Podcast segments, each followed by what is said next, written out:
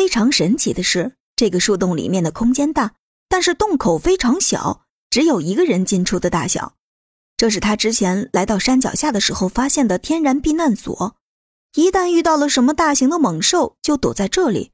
实在不行，睡上一晚，那猛兽自然就会放弃的。萧然则是站在这个树洞的前面，皱着眉头仔细观察着周围。他已经做好了战斗准备，似乎有一种十分渴望鲜血的感觉。直播间里都已经沸腾了起来，因为他们现在都能明显的听到萧然紧张的心跳声和呼吸声。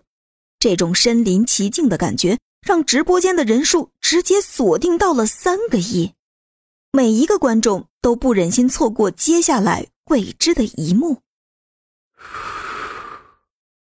他来了。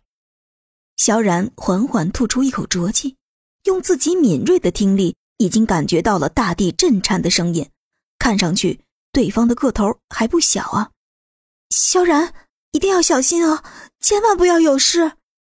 身后树洞里的宋菲儿双手合十的祈祷着，因为他亲自经历过这座山的恐怖，整个探险队的队伍都是死在这座山上的，他不想再亲眼目睹任何一个人。有那样的结果了。放心吧，我肯定能赢。萧然笑眯眯的回头说道：“在那个未知的生物还没过来之前，萧然就已经做好了一个木质的简易长矛。等到脚步的声音慢慢扩大，所有人的心都提到了嗓子眼儿上。他们从来没有人听到过这么大的脚步声，甚至都没有看到究竟是什么东西，就已经十分清晰的。”听到了声音，判断好了方向，萧然眼神冰冷的盯着前方的那片树林。果然，树林里出现了两个棕色的影子。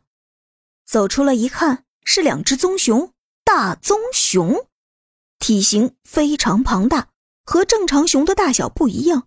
但变异熊看上去一巴掌就能有一个人头那么大。